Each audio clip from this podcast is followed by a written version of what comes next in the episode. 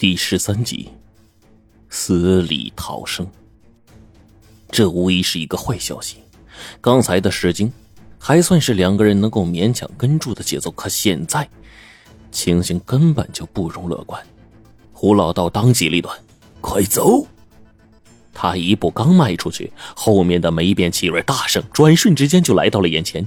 幸好这次胡老道提前做了准备，几乎同时手上一件黄符衣就展开。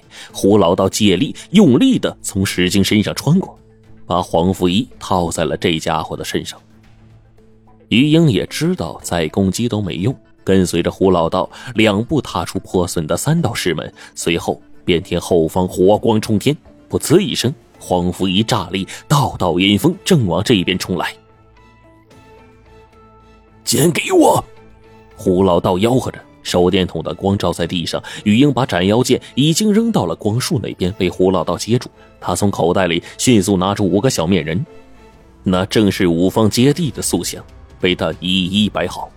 胡老道的手法极快，一条红线缠住了五个小塑像。手中青神符一晃即燃，随着他密语念出，塑像突然炸开，一团幽幽的紫色正气被他引到了剑身。斩妖剑在漆黑的夜空中光芒更盛，耀眼夺目。去！胡老道二指为张，对准了一个方向，那把剑自行飞了出去。轰的一声，漆黑的远处散发出剧烈的炸响，夹杂着一声异常痛苦的嚎叫。失惊。竟然受伤了。于英从心里对胡老道的佩服又多了一分，但胡老道却是心中惊愕不定。那是我压箱底儿的本事了，这样都只能让他受伤。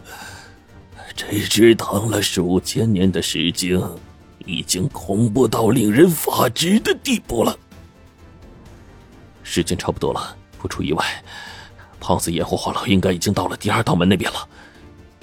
雨英看着胡老道，说完，示意胡老道放心后撤。后面失惊的咆哮依旧，听着恐怖异常。但不等他们跑回来几步，远处却又传来了华老跟胖子的声音。在他们背后，那些尸变的考古队员、摄像师正以一种疯狂的姿态冲过来。这是怎么回事？他们不是被震服了吗？胡老道大喊呀！远处胖子上气不接下气的喊道：“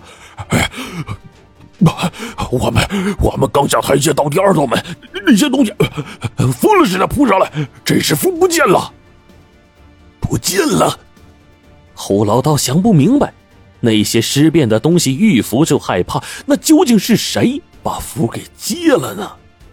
时间根本不给他们时间再去想，身后的阴风惨惨，猛地一吹，众人只觉得浑身直起鸡皮疙瘩，好像地上的木砖都被活活刮去了一层粉。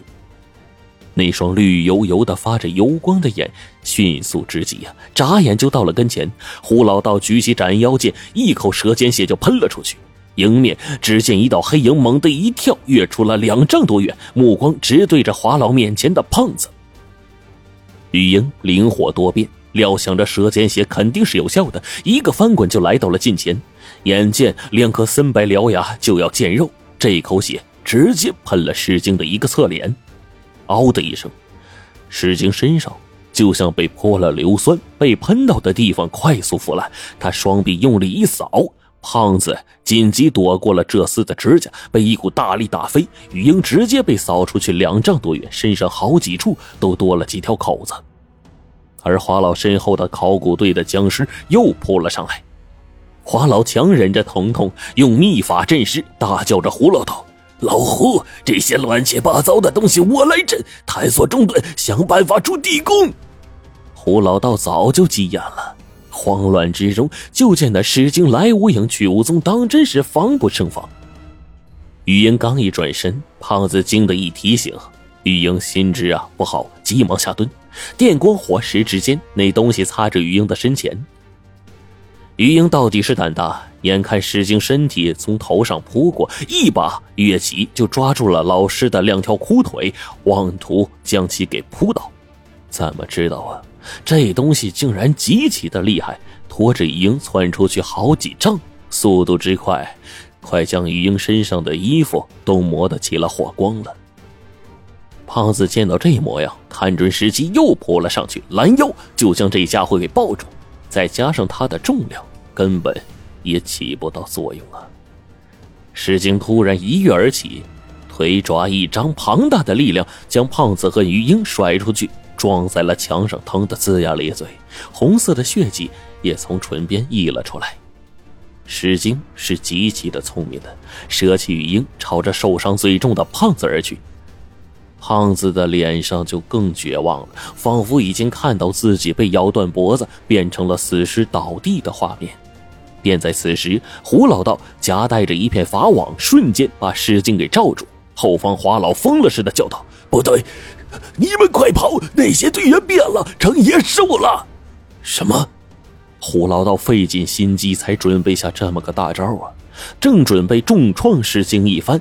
却眼见着老李他们浑身上下发生了变化，那些东西一身脊椎骨逐渐的软化下去，从一个人变成四肢着地的类似动物一样的东西，并且那些家伙身上逐渐长出了鳞片，变成了一种蜥蜴猛兽。如果说还有区别的话，那就是他们还长着一颗人的脑袋。胡老道大骇。活死人变僵尸，现在变恶兽，这这他娘的是怎么回事？胖子大叫：“你别管咋回事了，跑啊！”玉英拉上华老，胡老道跟着胖子一路向前跑去。胖子只恨自己长的手脚太少了。前面半人半兽的恐怖东西猛然就上前扑，后面那只被困在法网里的东西更是虎视眈眈。胡老道浑身汗流浃背，眼看着众人直下了台阶，才长出了一口气呀。后面那些半人兽便在这个时候冲了上来。胡老道夺过一颗闪光弹，往前面猛地一扔，片刻之间，整个地宫亮如白昼，所有人的眼睛都睁不开了。后面传来那些半人兽的惨嚎声，甚至还有着一丝夹杂着风雷的声音。怎么回事？怎么这么冷啊？胖子疑惑地问。胡老道用手捂着眼睛，却依然感觉刺目难当。不好，那条石精又来了！我的妈呀！胖子叫了一声，于英一直在心里默数着。他说：“那条尸快恢复过来开眼了，应该会被灼伤眼睛。你们听我口令，一起往第二道大门冲。”胖子回答：“好，我直接开门。”没等于英说话呢，胖子就冲了出去。也是他盗墓贼出身，有两下子，竟然直接记准了方向，冲到墙边，一点点的弄着机关。三、二、一，大家冲！睁眼的瞬间。正是刺目光芒收敛的那一刻，玉英的估算果然没有一点的差错。胡老道心想，自己捂住眼都这么刺的生疼，看不见东西，后面那些东西肯定比自己更重，或许现在还反应不过来呢。正是逃走的大好时机。他还真想对了。几乎在这同时，胖子顺利打开第二道石门，简直就是一条逃生的路从这里开启了。不由得华老激动地说：“大家快走，终于要见天了！”愤怒的狮吼声紧随而至，玉英瞬间心就冷了，拉上华老，一边拽着胡老道，一边华老开事态紧急，忙叫胖子：“黄八，快撤，快撤！”胖子瞬间一拉机关，巨门开始合拢。胡老道他们死命的往前头跑，只觉得后面那道道的阴风呼呼的刮，简直就像刀子一样。同时，那令人发晕的霉臭气味越来越浓，越来越浓，最后浓到了极致。那东西已经到了身后，于英敏锐的感觉到，他离自己等人不足一米的距离。大门合拢了一多半，胖子率先冲了出去。便在这个时候，于英一声高喝，拉上胡老道和华老，猛地一扑：“我日你大爷！”胖子终于发威了。手上的金属实心的三脚架被他抡了个圆儿，眼看着于英背后那条恐怖的面容扑来，距离三个人已经不到一尺，就要冲出石门之外。噔的一下，狠狠的一记重击，胖子抱着变形的三脚架躺在地上哀嚎不断，扑来的石精竟然被他一下子打了回去，用了多大的力气，可想而知啊！二道石门终于在这一刻完全的关闭。于英随后回头，看见门内与他凶恶相识的那张嗜血的面孔，轰的一声，数吨重的巨石门合上，回到神道，众人早已经身心疲惫不堪了。轰隆隆的石门闭合声，仿佛是一颗定心丸。所有人原本紧张到提到嗓子眼儿的心，终于在这一刻放了下来。胖子无力的一屁股坐在了地上，华老欣慰的喘着粗气，似乎也忘记了失去诱饵的疼痛感。就连原本警戒的玉英，脸上都露出了一脸的疲惫，只剩下胡老道皱着眉头骂道。果然厉害呀！花老再也没有了当初盛气凌人的姿态，他去掉身段，问着胡老道：“老胡，你说那些半人半兽为什么能不断的变化呀？”提起这些半人半尸，也真是神秘到了极点了。万物本来就分阴阳，倘若时而阴，时而阳，可以自由转换的话。那岂不是说活人可以随时死去，死人亦可以复活了吗？也只有这样，才能解释那些东西时而害怕符咒的原因。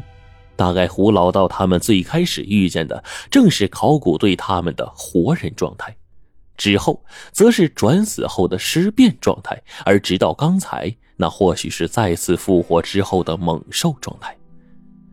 但是他们转念一想。这跟那些躺在石河里呼吸了数千年的人相比，又能算得了什么呢？若是算下来的话，那些家伙岂不是一直就活着，活了数千年了？胖子把头摆得跟拨浪鼓似的，不是，想那么多干嘛呀？都受伤了。哎呀，安安静静的休息一会儿，原路返回不好吗？